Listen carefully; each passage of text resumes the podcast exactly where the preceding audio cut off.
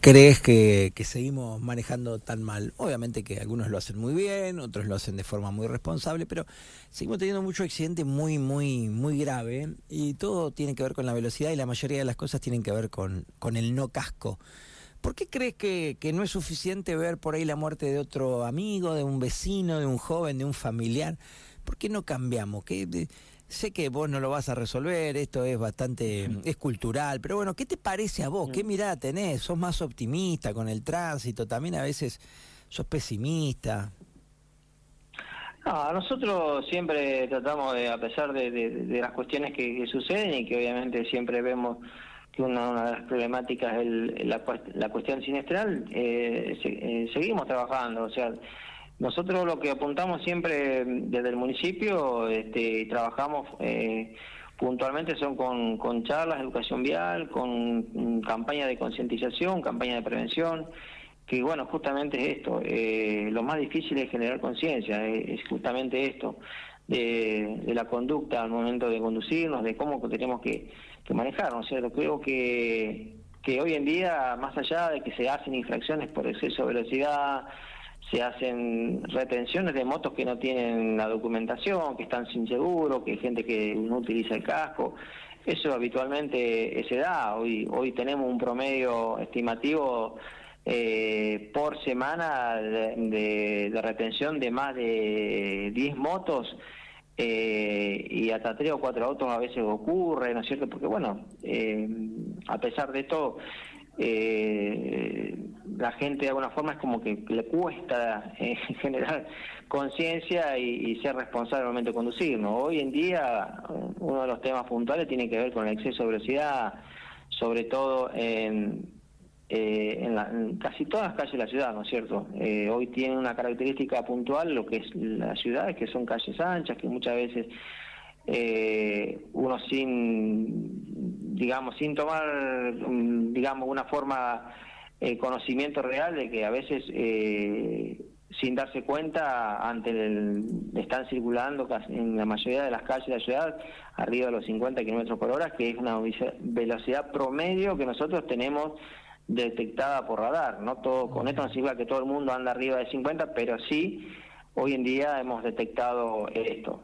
Eh, y bueno, nada, eh, es esto, ¿no? Es, es difícil el tema, es muy complejo, eh, es muy complejo el tema, eh, pero bueno, nada, seguimos apostando un poco al, trabajo desde la parte de prevención y, y bueno, la idea es, esto, ¿no? Está bien. Pero sí, lo más difícil es, es esto, es generar conciencia en la gente eh, cómo se tiene que conducir, ¿no es cierto? Eh, Pablo, ¿qué, que, que, eh, ¿qué es motivo de secuestro hoy? Cuando no tengo qué, en un auto o en una moto, ¿qué? ¿Cómo me la secuestra hoy en un operativo de tránsito?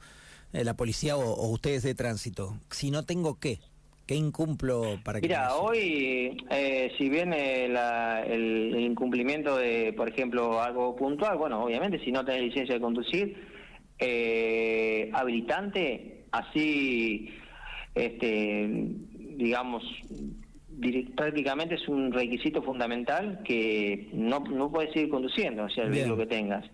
Es un caso puntual. Lo del seguro también tiene que ver un poco con el seguro del, vehículo, que tiene que estar al día, obviamente, para eh, y también es un motivo de no de no permitir que ese vehículo siga circulando. O sea, los inspectores lo que hacen ellos es el trabajo digamos, eh, responsable en el sentido de decir, bueno, perfecto, señor, usted no tiene seguro, por más que no, pero lo voy a sacar o que voy ahora, es, no, no, no. Eh, es el momento, es el momento que, que se conduce eh, que se que se conduce la persona, en ese momento tiene que estar el seguro habilitante, no, no, no podemos este, dejar, entonces ese vehículo no puede seguir circulando, por lo cual, por lo cual es motivo de retención. No hay mucha, mucha, mucha, salvo que la persona tenga su documentación en algún lugar. Nosotros generalmente, cuando la persona me dice, me voy a documentación, la tengo en casa, bueno, tiene algún familiar, tiene alguna persona que se le acerca hasta el lugar, bueno, ahí sí lo que se evita es la retención, pero no así la infracción de tránsito. ¿Me entiendes? Mm, está, perfecto, está bien, está bien. Eh, y, ¿Y el tema seguros cómo viene? con esto de las crisis económicas? ¿Qué onda? Mira, la mayor parte de la gente tiene la, documentación seguro al día, salvo algunos casos puntuales eh, que no la tiene, pero la mayoría de la gente cumple, digamos, de alguna forma con este requisito. Eh, y, bueno, como así también hay gente que todavía no lo tiene, ¿no es cierto? O no lo ha tramitado, o bien no lo ha pagado.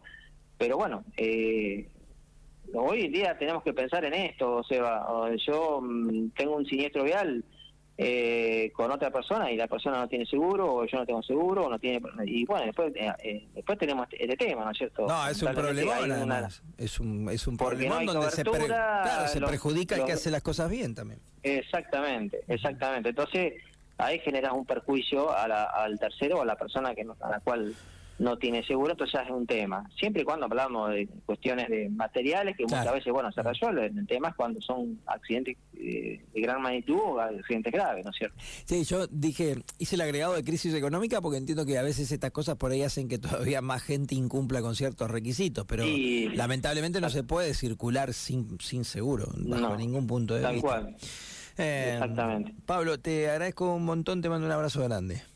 Un abrazo, Sebastián.